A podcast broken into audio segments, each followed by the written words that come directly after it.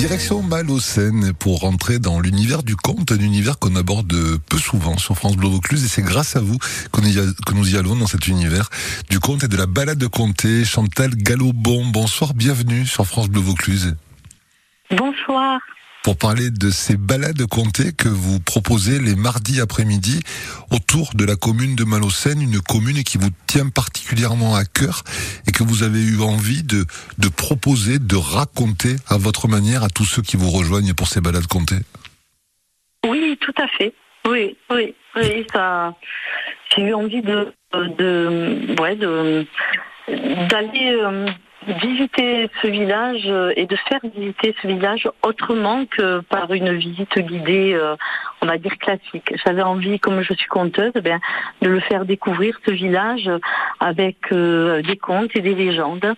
voilà. Pourquoi Malocène et pourquoi pas un autre village ou une autre ville? Pourquoi particulièrement Malocène pour vous? Euh, déjà parce que j'habite juste à côté. Oui, ça, c'est une bonne raison. c'est une bonne raison, voilà. Et voilà, ça fait un peu plus de 20 ans, 25 euh, ans maintenant que j'habite euh, en fait à Beaumont-du-Ventoux. voilà, donc je suis attachée et à mon village de Beaumont et puis aussi au village de Malocène parce que c'est vraiment à côté, quoi.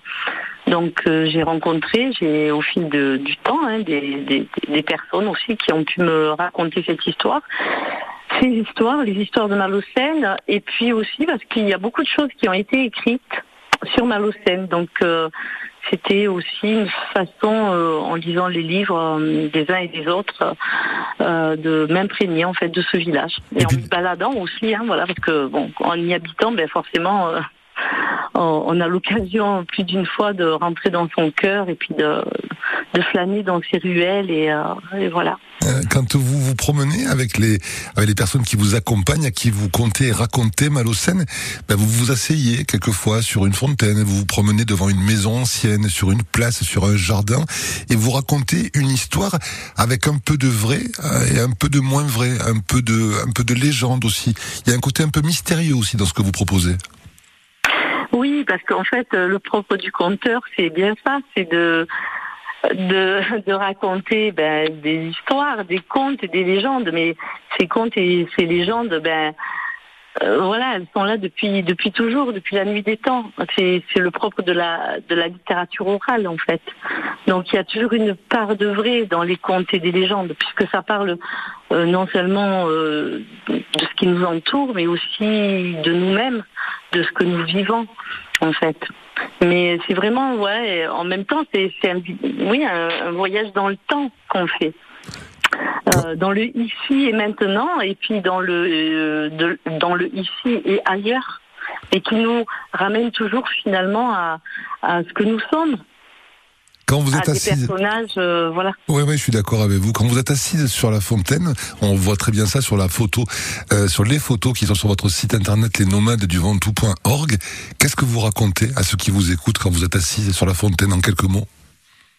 Alors, euh, quand je suis assise là, je raconte l'histoire de Jean des Figues. C'est un conte facétieux. Alors les contes facétieux, ce sont des contes qui sont là pour nous faire rire. Mhm.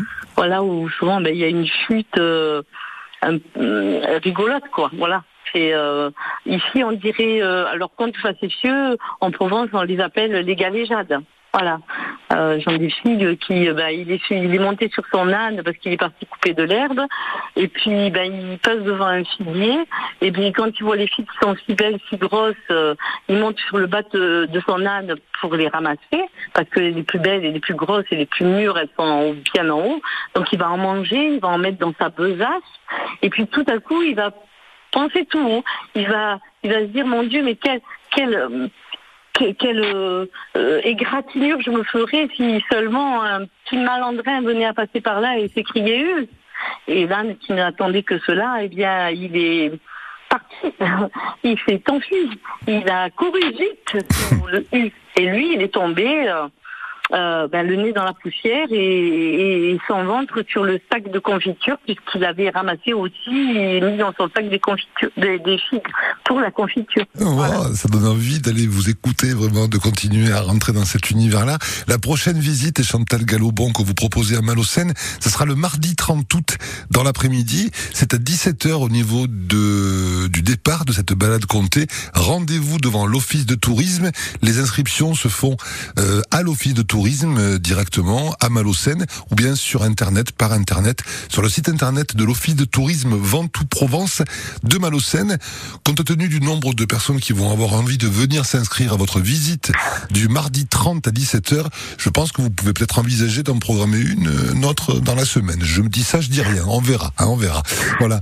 Merci en tout cas. On a été très heureux d'échanger avec vous à propos de ces visites et puis au plaisir de se rencontrer, peut-être à Malocène ou peut-être ailleurs, Chantal.